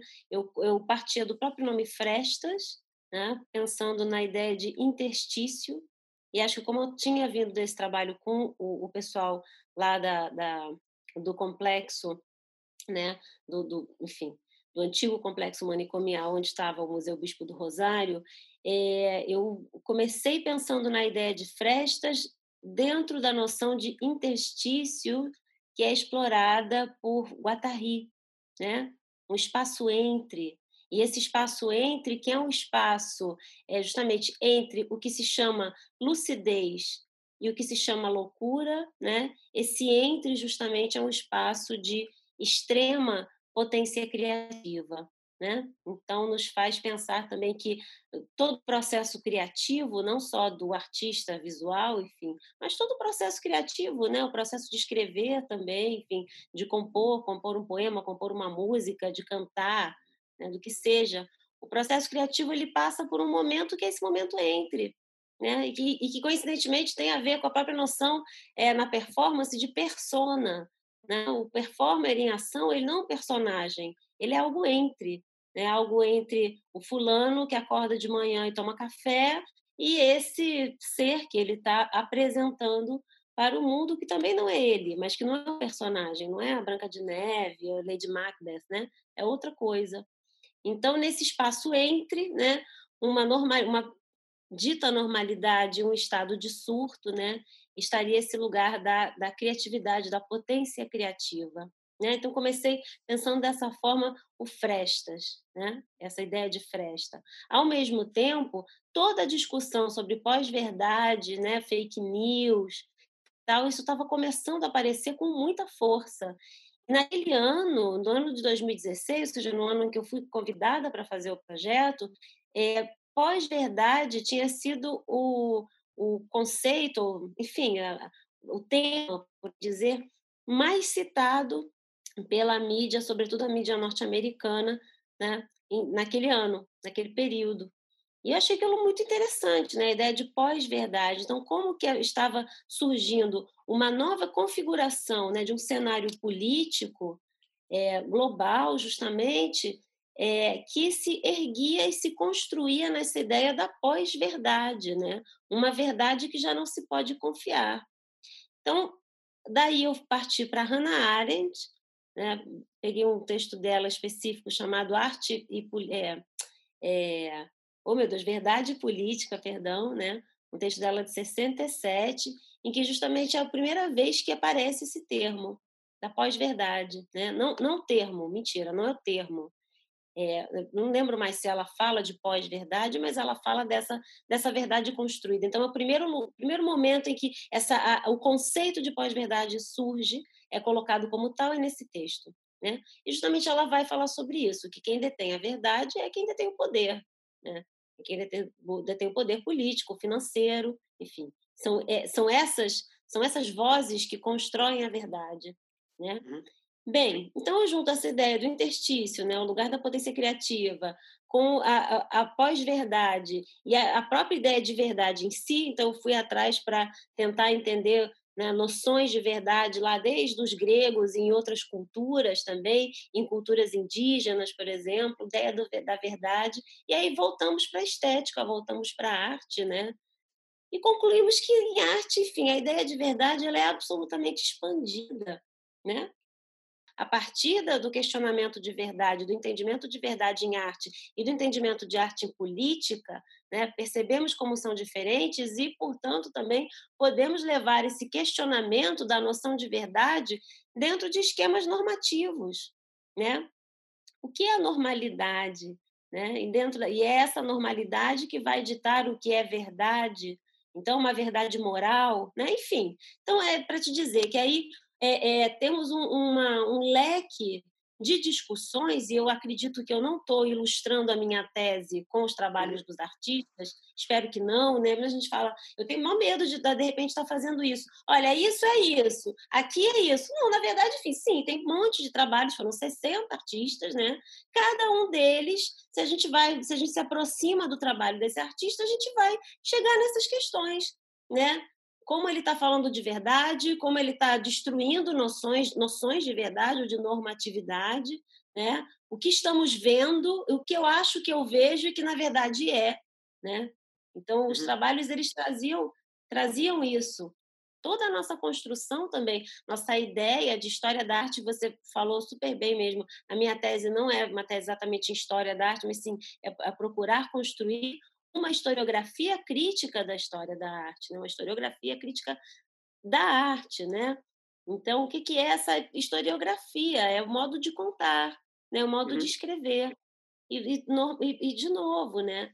essa ideia da, da, de desconstruir a verdade, enfim, é algo que me interessa muito e que estava no Frestas, me interessam os trabalhos. Alguns artistas ali eu já tinha trabalhado antes, Muitos deles eu não trabalhei antes, eu acho muito bom, muito saudável é, renovarmos os artistas, trabalharmos com pessoas novas, é, conhecermos novos trabalhos. Eu acho isso fundamental do que ficar ali sempre com os mesmos cinco artistas, seis artistas que a gente leva embaixo do, do braço. Ao mesmo tempo, muita gente a gente já sabe como é que trabalha e é fácil trabalhar, e é gostoso trabalhar, e a gente se entende, a gente se diverte, né? Mas não, eu procuro sempre também estar tá, tá variando, né? Agora, Dani, seguindo aqui rumo ao nosso fim já, eu queria te perguntar um pouco sobre essa experiência de estar morando na Alemanha nos últimos anos, né? Assim, não só você, como outras curadoras, Cristiana Tejo morando em Lisboa, Kiki Mazzucchelli morando é, em Londres, enfim, como é que é essa experiência de ser uma curadora brasileira em Berlim? É, eu vi recentemente alguns textos que você fez, né? Teve um texto que é o coletivo Berlim BR, se podar, a gente brota, tem outro texto você fez também, The Latin American Art, a arte do sul panfletário, que não era exatamente, claro, sobre a Alemanha, mas tinha a ver com essa perspectiva mais internacional de uma arte latino-americana. Então, eu queria que você comentasse um pouco, assim, quais são os desafios, como é essa mudança, né? É, bom, é sair do seu lugar, né, onde eu já estava há 15 anos, apesar de ter morado porque eu também morei em Barcelona, né? Morei em Madrid, voltei, fui para São Paulo, fiquei no Rio, fui para Barcelona, voltei, fiquei dois anos e vim para cá, né? É, bom, não foi fácil, porque não é fácil, né? Enfim, não estou no início da minha trajetória profissional, você vai para um outro país que tem uma língua né, super difícil e tem um sistema de pensamento super difícil, né? Porque é isso, a língua ela também fala sobre sobre a estrutura de pensamento desse povo, né? Então, assim, é super fechado. Berlim é uma capital muito interessante, sabemos, né? Ela realmente, enfim, não é uma capital, não é uma cidade para ganhar dinheiro. Aqui não é Londres, não é Nova York, né? Existe uma um, limite do precário, assim, mas ainda assim é um precário com bastante conforto, né? Comparando com o que a gente sabe que é realmente precário, né? É, e é um hub internacional e de muitas pessoas também pensando em, em possibilidades de vida, né, em modos de vida aqui, né? Então você não precisa você não precisa ostentar o glamour, né? Muitos ostentam, mas enfim, isso eu acho muito legal daqui de Berlim, né?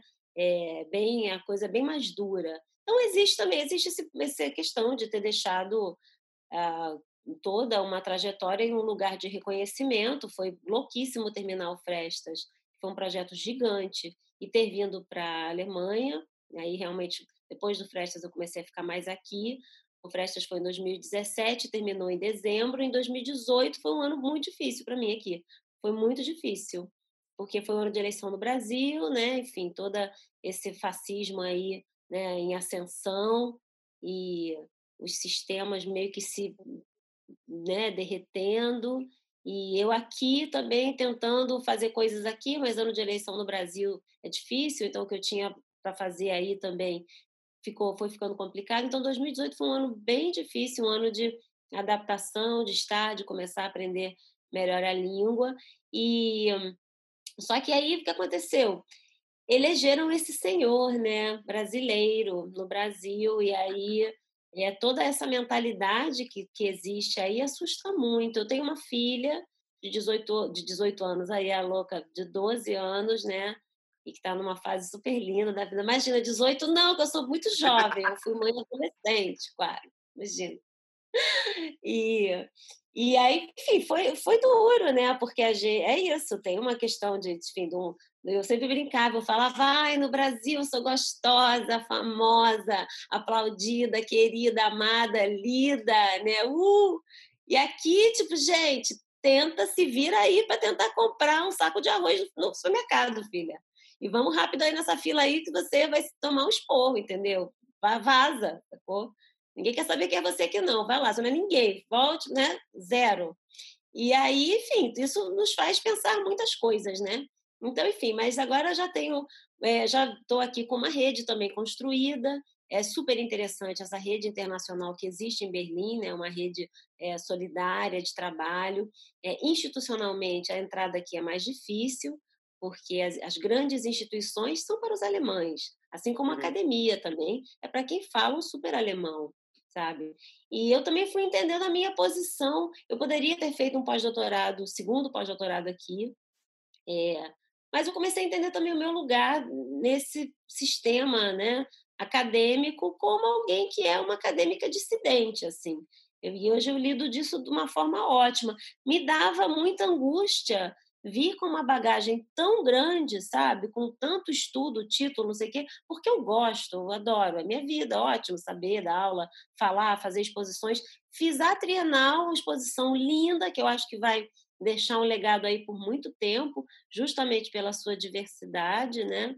Que inclusive até abalou as estruturas do próprio SESC na época, mexeu com todo mundo, todo, toda a equipe se envolveu no Frestas, todo mundo, todo mundo, da assistente de, de produção 3 a gerente geral da, uni, da unidade. Todo mundo se, se envolveu, mexeu com todo mundo, emocionou a todos. Então, enfim, tá, sair de um trabalho desse tamanho e vir para cá, porque aqui na Europa, o que é uma trienal do interior do Brasil, minha gente? Não é nada, entendeu? Porque tem 500 outras bienais dos interiores de todos os outros países né? E sendo que sequer é uma trienal da cidade de Sorocaba, porque quando se dá nesse sentido, né, existe toda uma ideia de inserção né, num circuito de poder mesmo. É uma inserção da geopolítica da arte, né, digamos assim. E não, é, é pelo, é pelo SESC. E o SESC é uma instituição estranha ainda, né, no, a nível internacional, porque é, ela é muito, muito diversa, ninguém consegue explicar o SESC em duas linhas, né? Então, enfim, é, foi complicado. Mas já, já tô, como eu te falei, né? Tenho as minhas redes aqui. É, e, enfim, fundei agora também na, na pandemia criei o Zait, né, que é essa plataforma de estudos em arte contemporânea, porque isso sim me deu muita angústia não poder continuar dando aula, sabe, em escolas legais e tal. Embora eu comecei a dar aula no Node, que é uma plataforma super séria de cursos online, baseada aqui em Berlim, né, uma plataforma internacional.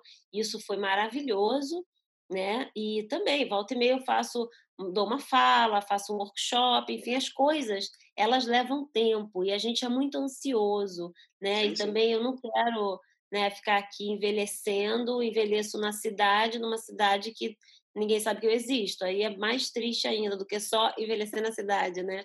Enfim, mas aí já no ano que vem tem um projeto de exposição ah, no NGBK, que é uma instituição bastante berlinense, fundada nos anos 70, né, fundada no lado uh, ocidental berlinense e que se de designa e se dedica não é a pensar questões uh, da cidade e também ela é, estimula e incentiva profissionais das artes e artistas que estão baseados aqui. Ela funciona como uma grande associação, é um espaço independente, mas muito já é, estabelecido, né, que recebe fundos, enfim, fundos do, do, do governo né, berlinense, alemão, e aí você se associa e é uma grande associação de artistas, ela funciona de uma forma cooperativada, sabe? Isso, eu até toco um pouco dessa forma de existir aqui em Berlim, das diversas cooperativas e cooperações que existem. Eu falo um pouco disso nesse texto dos coletivos, né?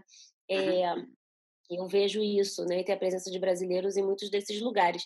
Mas no NGBK, não. E aí estamos com um grupo, é, são todos, são, são um grupo de cinco pessoas, o projeto que a gente apresentou, passamos por uma espécie né, de seleção, e aí esse projeto foi aprovado dia 21 de abril. Então, a gente inaugura a exposição que se chama Museu da Democracia. Nós somos um grupo de cinco pessoas, é, são três chilenos, duas chilenas, um chileno, uma espanhola que mora aqui há muito tempo, né? Que é curadora. Eles são curadores e artistas, mas a, a Paz Ponce é, sobretudo, ela é curadora e eu, né? Então, que eu sou chilena brasileira. E aí esse projeto Museu da Democracia, ele justamente fala sobre o que sobre esse derretimento da noção de democracia que também vem acompanhado com uma série de clichês, né? Uhum. Então, enfim, tem a ala dos clichês, tem várias coisas. E aí nós vamos apresentar esse, esse projeto, então, ano que vem, que é um projeto interdisciplinar. Então, poucas, poucas, poucas coisas vão acontecendo aqui também, e eu não deixo de colaborar com o Brasil, né? É, a língua portuguesa é a língua que eu mais domino, muito embora minha primeira língua seja o espanhol. Mas é, e esse vínculo não tem por que perder, na verdade, né? Eu tinha muito essa ideia, ai, deixei o Brasil para trás. Não, não deixei nada, não tem por que perder o vínculo profissional, acho que muito pelo contrário. É, o Zait também, a minha plataforma de cursos, para mim é algo que me deixa muito, muito feliz para ter onde botar para fora esse conhecimento, porque é isso, né? A gente estuda, escreve, é para o outro, sabe? Eu, eu li uma, uma matéria um, um mês atrás, eu venho falando muito sobre isso, mas é uma matéria que diz que, é, que fazia uma análise dizendo que apenas 5% de todo o conteúdo que está sendo gravado, filmado, tipo esse nosso aqui, nesse boom absurdo né, de coisas gravadas e colocadas em meio digital, somente 5% vai perdurar, né, restará. E, ao mesmo tempo, eu estava estudando no grupo de estudos um, um texto do filósofo Jean-Luc Nancy, e que se chama Vestígio da Arte, e que no final ele conclui, enfim, tá, mais uma vez a morte da arte, né, que se dá essa morte conceitual pela transformação das narrativas, mas o vestígio da arte, ele justamente fala que a imagem não existe, né? Na verdade, a imagem não existe. A imagem ela desaparece, né? E aí eu cheguei à conclusão e lendo também esse esse artigo, né? Eu e o pessoal do grupo, né? Que a imagem não existe. E se a imagem não existe, o que, que resta? É o verbo né? É o verbo, é essa troca, né? É a troca de saberes, a transferência de saberes, esse termo que vem sendo bastante utilizado, né? Porque ele traz em si uma perspectiva é, anticolonial, mais, mais horizontal, né? É, mas então o que resta é o verbo. E aí, sabe, eu não posso estar aqui cheia de 50 títulos e estudando e com um maior currículo, eu vou fazer o que com isso? Eu vou ficar na minha casa, sabe, escrevendo meus textos para mim, porque eu sou bonita fazendo selfie? Não, né? Então, é, foi muito bom. Abrir a escolinha para mim foi uma necessidade de poder né, trocar conhecimento e conhecer outras coisas, aprender também, me manter ativa, atualizada. E, ao mesmo tempo, é um espaço sem censura, né? Porque Sim. também é aí que eu queria chegar, porque estamos nesse momento aí brasileiro louquíssimo, então é um espaço sem censura. Eu, eu acho que um dia eu gostaria de voltar ao Brasil, sim, mas como eu falei, tenho uma filha pequena tal. Até fiz uma, uma participei dessa chamada que teve aí para o Museu de Arte Moderna do Rio, fiquei como suplente e é, achei muito bom. Eu não tenho experiência institucional, apesar de 17 anos na pista, e enfim, né? E tem gente que tem, também tem ótimas ideias e ótimos trabalhos, e o pessoal continua na concorrência. Eu fiquei, eu ganhei o pirulito, mas acho que eu, que eu queria isso mesmo, porque é, é difícil sair daqui desse momento. Pretendo voltar para o Brasil, sim, e mas evidentemente que nesse momento eu acho que eu posso fazer muita coisa também estando daqui, sabe? Foi. Foi aí? Foi. Foi, tá. Então, você trouxe quatro imagens, né? Você quer falar um pouquinho por que você escolheu essas imagens e que elas são importantes para você? Sim, sim. Como eu disse já, né? Aqui é a, palestra da Orlan no é, Performance Presente Futuro número 1, em 2008, no Oi Futuro, do Flamengo. E aí foi isso, eu convidei a artista para dar uma palestra e falar do seu trabalho. Foi a primeira vez que ela veio ao Brasil, né?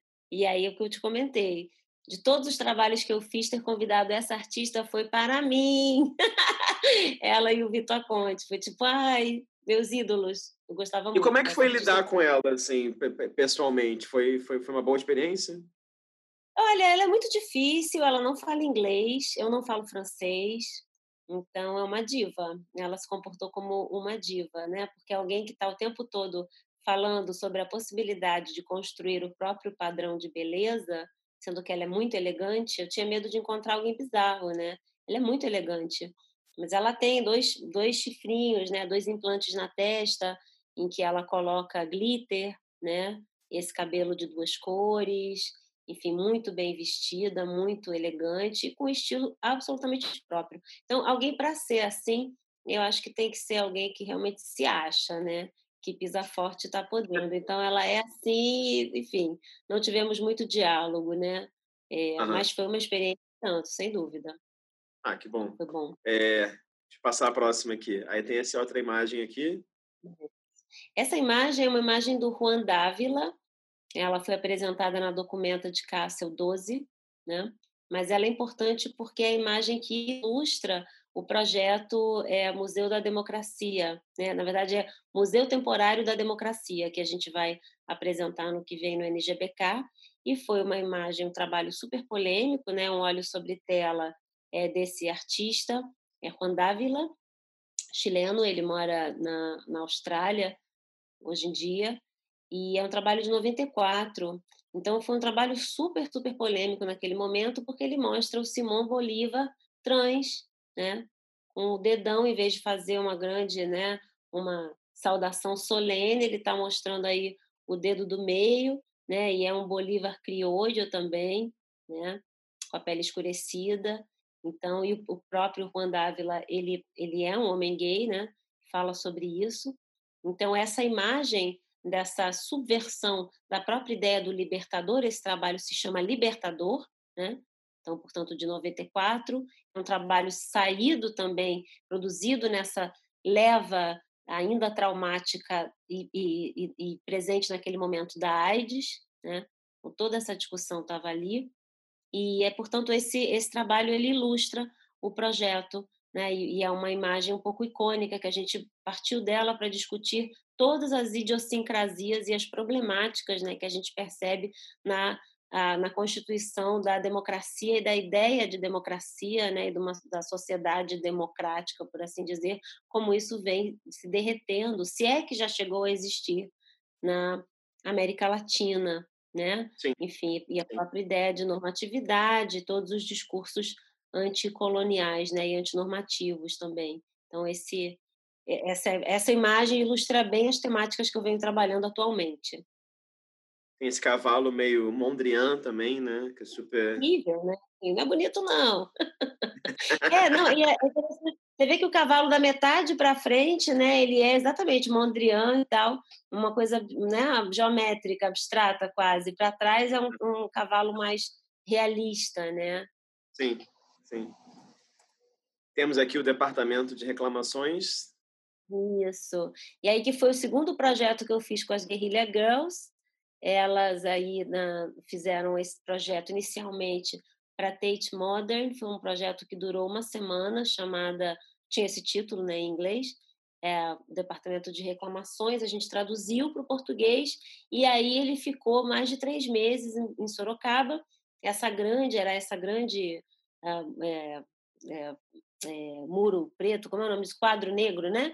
Esse grande uhum. quadro, e as pessoas podiam lá, pegavam isso foi no dia da abertura, então tá tudo, as pessoas escreveram, mas estava tudo bem limpinho ainda, né?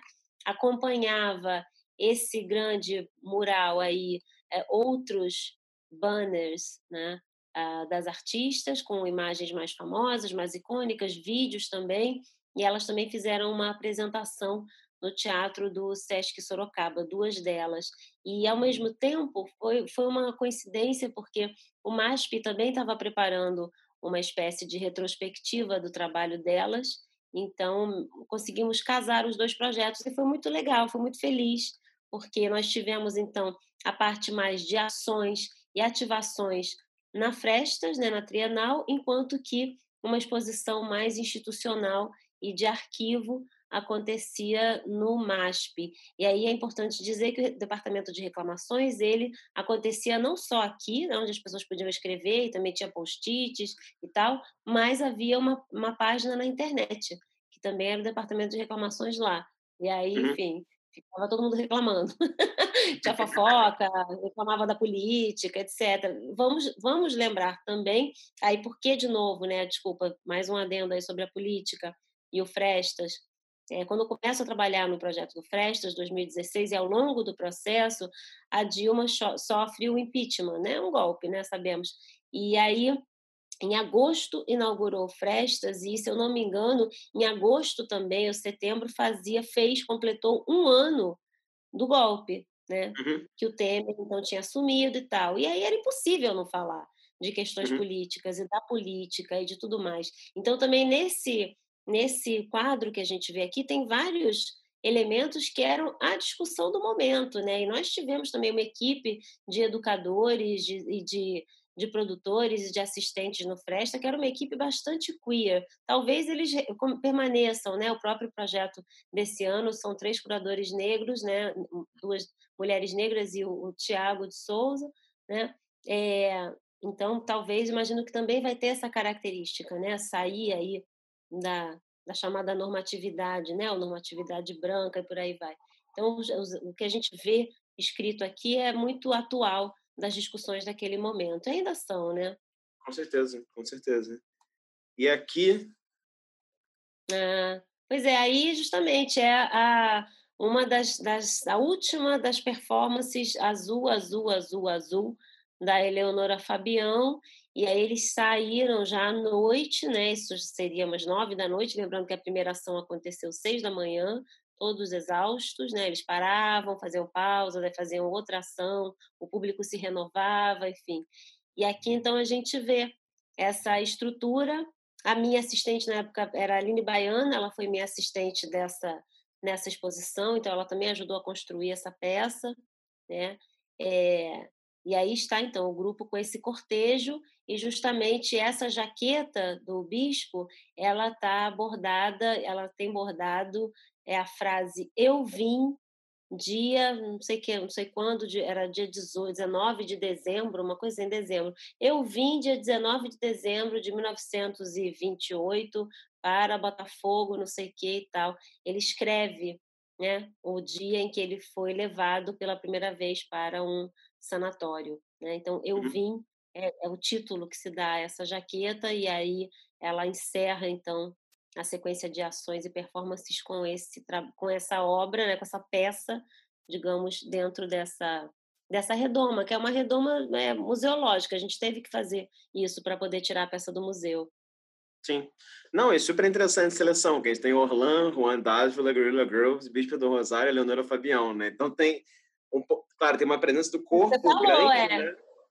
Não, é, é o que você não. falou mesmo, né? É o que você falou. Tem ali a pintura, tem a performer, tem a tem trans, tudo. tem a queer, tem tudo ali. Graças é quase, a Deus. Quase uma exposição coletiva já, um outro projeto é. de. Dani, antes a gente terminar, é, eu queria só te fazer uma, uma ultimíssima pergunta, que toda entrevista tenta fazer uma pergunta surpresa no final, e nas últimas entrevistas que eu fiz, eu mudei a pergunta surpresa. Então, nas sete primeiras entrevistas que eu fiz, eu perguntei para as pessoas, para os curadores e curadoras, que conselhos, que conselho, na verdade, um, né, eles dariam para alguém que está começando a fazer curadoria ou que quer ser curador ou curadora.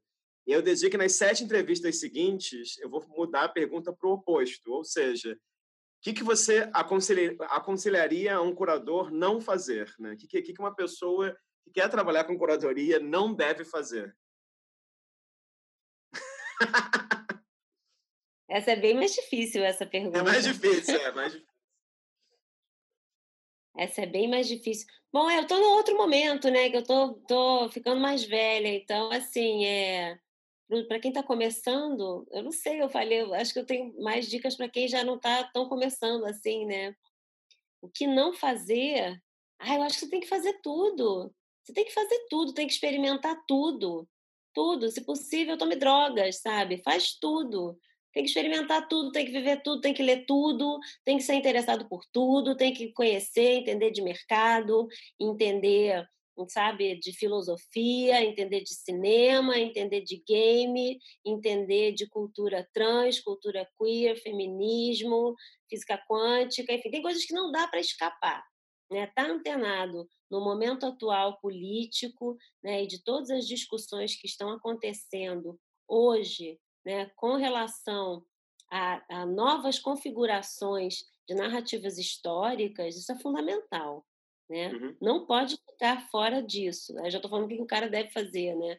Mas o que ele não deve fazer é não ficar com, não deixar os seus preconceitos, sabe, te, te levarem para caminhos, sabe, que você você acha que não são legais né, sem sequer ter experimentado, sabe? Vai ver, lê, observa, tire suas conclusões, aí você decide, fala, ai, não quero falar sobre isso. Ah, eu quero falar sobre isso entendeu? E se jogue. Na verdade, eu acho que isso é mais um, um, conselho de vida também, né? Tem que experimentar, tem que viver com parcimônia, tal, enfim. É, um, uma coisa que, que acho que é perigoso, na verdade, no, no modo geral, né? É, talvez seja o excesso de exposição vazia, sabe? A gente vive um tempo de exposição vazia. E por mais que a, a, o sistema da arte tenha aí todo um lado espetacular, que requer também a exposição, o hashtag a selfie, né? Para quem está começando, isso não pode ser o mais importante, porque você pode até lançar o seu nome no mercado, mas em pouco tempo vão te perguntar coisas.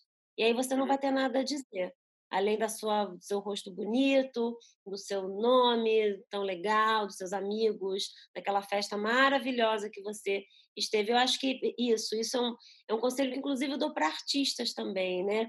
Mas acho que no caso de um, um curador, é, nunca deixe de ler, né? Nunca deixe de ler. Não tenha preconceitos. Eu lembro, no passado, eu tive o maior preconceito com uma obra que eu vi, uma obra de um artista trans até no Brasil, me incomodou muito, continuo tendo minhas ressalvas. Mas aí uma curadora mais velha falou assim: ah, você não pode ter esse tipo de reação, como assim? Ainda mais eu, né, que trabalhei com tanto gente que se corta, que abre a perna, raspa o cabelo, enfim, toma banho de lama, sei lá, né? Enfim, disso a pintura. Então, não, realmente eu não posso, né?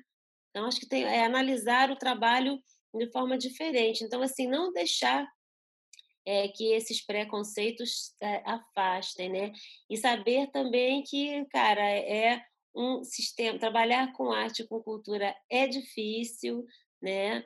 É, ser um curador popstar, superstar não é o mais importante.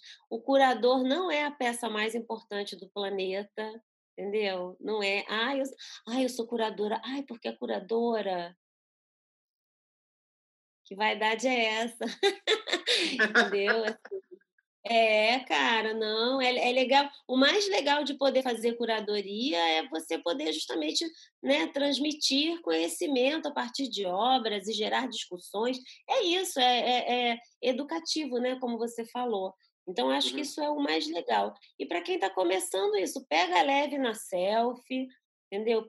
Preocupe-se em estudar e conhecer, sabe? Sem pré-julgamentos, não pré-julgue obras, né? não tenha medo do mercado. O mercado comercial faz parte, o sistema é feito de peças bem diversas, cada uma delas é um nicho e, e forma esse sistemão, né? E é isso, e não acreditar que a imagem é tudo. Dani, mas Ai. olha só, eu te agradeço muito, foi muito bom te ouvir, aprendi um monte, desejo só melhores coisas aí para você na, na Alemanha ou no Brasil, onde quer que seja. E, e vou usar um termo que você usou, que eu achei muito bom, para te agradecer, que é agradecer essa transferência de saberes, né? Porque eu acho que muitas vezes pessoas que trabalham no campo da curadoria e, e, ainda mais quando são gerações diferentes, né, não têm oportunidade de troca. E acho que a série de vídeos é um pouco sobre isso, assim, é para a gente trocar e para pessoas que a gente nem sabe quem são vejam os vídeos e aprendam também com maneiras diferentes, enfim. Então, só tenho de agradecer mesmo pelo seu tempo, pela conversa, que foi ótima. Obrigadão. Imagina! Muito obrigada pela oportunidade. É ótimo poder falar, e isso já estou acumulando aqui uma década e meia, até mais de uma década e meia, 17 anos de trabalho com isso, gente. É muita coisa acumulada, sabe? Então, assim, tem que passar, tem que passar adiante, tem que trocar uma oportunidade também para ver novas pesquisas, ouvir, né? Enfim. Uhum. Muito obrigada. Achei ótimo ah, também. Valeu. Valeu mesmo. Bom, eu agradeço quem está assistindo esse vídeo até aqui. É, lembrando que esse canal tem é baseado né, numa série de entrevistas com curadoras e curadores do Brasil todo, diferentes gerações, diferentes práticas. Então, espero, espero que vocês tenham gostado e aprendido com essa conversa, né? Aprendido e apreendido também. E fica o convite para quem está assistindo o primeiro vídeo, né? Se esse for o primeiro vídeo, fica o convite para assistir outros vídeos. E é isso. Obrigado pela presença virtual e até a próxima.